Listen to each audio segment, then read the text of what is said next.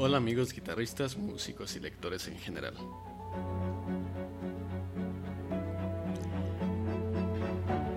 Esta vez el contenido que traigo es algo diferente a lo que hago regularmente en el canal. Se trata de un 15 minutos leyendo juntos.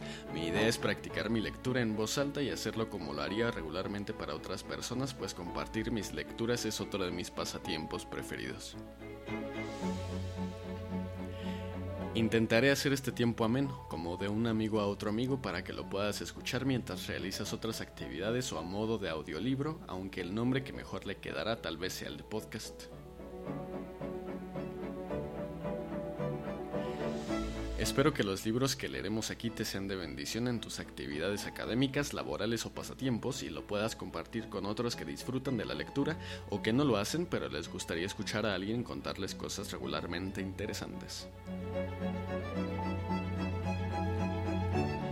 Hoy abriremos por octava vez el libro La música por dentro de Jorge Velasco quien fue investigador del Instituto de Investigaciones Estéticas y además obtuvo una beca Guggenheim en 1987.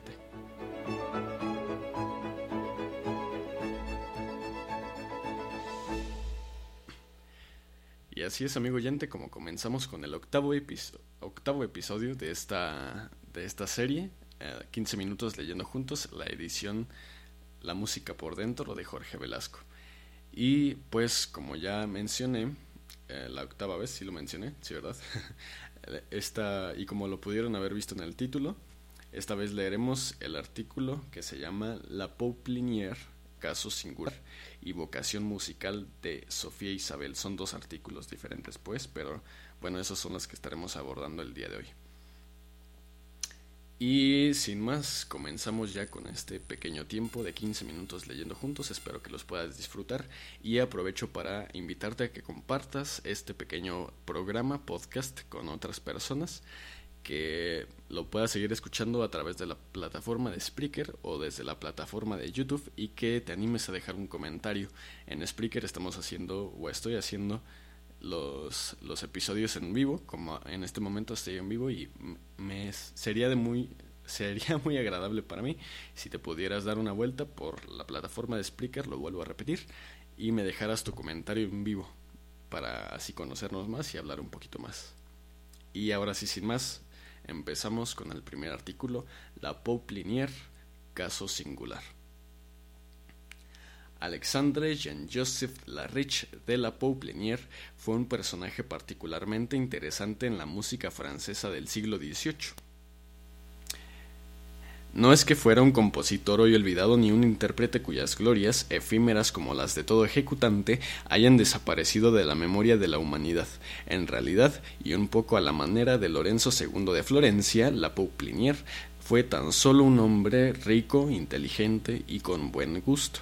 Nació en Chinon el 26 de, agosto, de julio perdón, de 1693, hijo de un rico y bien conocido financiero. En el curso de su vida estudió Derecho y se convirtió en el más importante recolector de impuestos de Francia, alcanzando el título de Fermier General que lo puso en la primera línea de personas acaudaladas que no eran miembros de la alta nobleza. La Pauplinier era muy afecto a la cultura y al cultivo de todas las manifestaciones artísticas elevadas. Se convirtió pronto en la, vida se convirtió pronto en la vida en un inteligente, mecenas que alentaba una diversidad de manifestaciones de alta cultura y que incluía en la lista de sus amistades a los hermanos Van Loo, a Voltaire, a Rousseau, Latorce, Marmontel y Ramiu. Amaba la música con profunda pasión y ese interés, aunado tal vez a un poquitín de excentricidad social, produjo un resultado artístico de primera importancia. A partir de 1731 le dio por organizar conciertos que alternaba entre su lujosa mansión parisina, situada frente a lo que hoy es la Biblioteca Nacional, y su casa de campo en Passy, cabeza de sus inmensas posesiones rurales de Fermier General. Para poder presentar sus conciertos con decoro, decidió fundar y sostener una orquesta cuyo primer director fue Ramiu y después fue dirigida por Mondovil, Stamitz y Gossek, los músicos más importantes que tuvo a la mano. Tocaba con soltura por Ramiu. En, genial autor escribió La La Poplinier entre sus piezas de clavecín en concierto de 1741, sin duda como tributo a su patrocinador, si bien hay quienes opinan que el homenaje iba dirigido a la primera esposa del magnate músico, Teresa Desayes, quien era una clavecinista consumada y había estudiado bajo la dirección de Ramio. Un retrato de la Poplinier, pintado por Carl van Loo, nos lo muestra sosteniendo una flauta y hay investigaciones que afirman su eficiencia como, eh, como intérprete del hurdy-gurdy, esa especial combinación de violín y organillo que responde en español al castizo y nada conocido nombre de sanfonía. El ilustre patrono de la música falleció en París el 5 de diciembre de 1762. Su obra musical no alcanzó la suerte de otras instituciones que otras instituciones han tenido y se deshizo por completo cuando faltaron el impulso y los dineros de su fundador.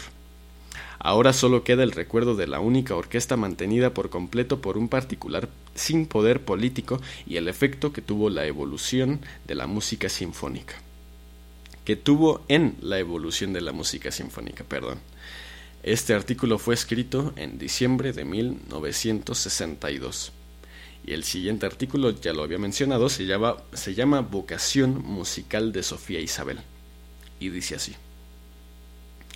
El juicio contemporáneo más claro acerca del talento 600 Johann, Johann Albrecht de Mecklenburg-Güstrow era un gran aficionado a la música, le fue posible en el arte musical. La corte se ufanaba de poseer una orquesta excepcional que contrataba a los músicos más notables a su alcance sin reparar en costo ni complicaciones administrativas. Cuando Sofía Isabel era niña, el entonces famosísimo violinista y compositor inglés William Brace 1560-1630, trabajaba en la orquesta de la corte, seguramente haciendo énfasis en sus agradables melodías y en su labor como formador de la suite instrumental derivada de los aires de danza. En 1629, Sofía Isabel tuvo que refugiarse de los horrores de la Guerra de los Treinta Años en la ciudad de Kassel, otro gran centro musical de los principios alemanes. Principados alemanes, perdón. En julio de 1635 contrajo matrimonio con el duque Augusto de Brunswick-Lüneburg, el ilustrado príncipe.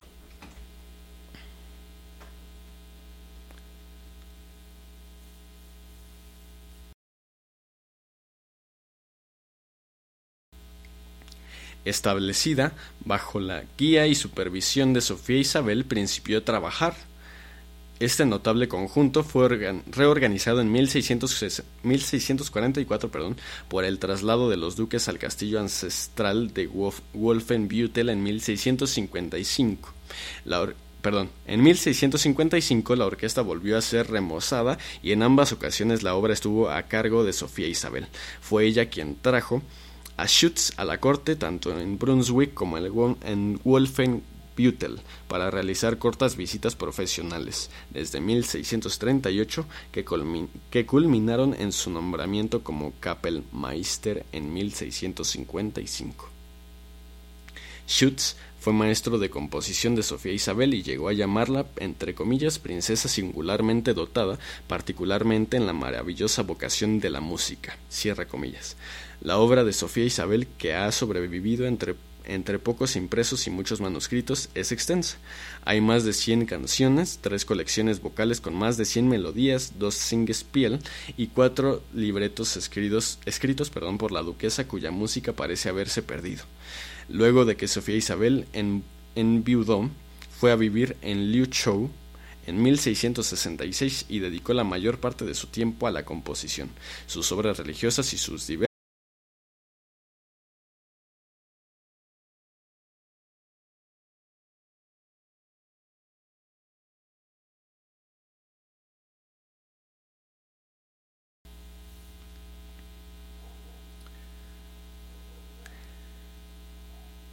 Los ballets y obras alegóricas que se presentaban en la corte en ocasión del cumpleaños del duque Augusto con participación de la familia ducal eran casi invariablemente creadas por ella, pero poco, pero poco de estas piezas ha sobrevivido. Friedensieg de Sofía Isabel nos presenta una combinación de narrador, cantos solísticos, canto coral, música, contem música instrumental y danza que anticipa muy claramente la forma de la opereta del siglo XIX. La duquesa tuvo un papel muy relevante en el establecimiento y afinación de tradiciones musicales que repercutieron en diversos ámbitos sociales y geográficos y contribuyeron a dar la configuración artística de Alemania, pueblo tal vez sin par en esto de la música. Marzo de 1986.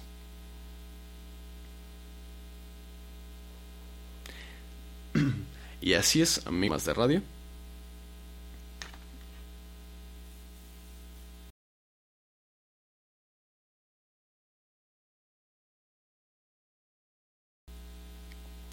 Y te invito también a dejar comentarios en el canal de YouTube si es que aún somos, de hecho aún somos muy pocos en este pequeño podcast.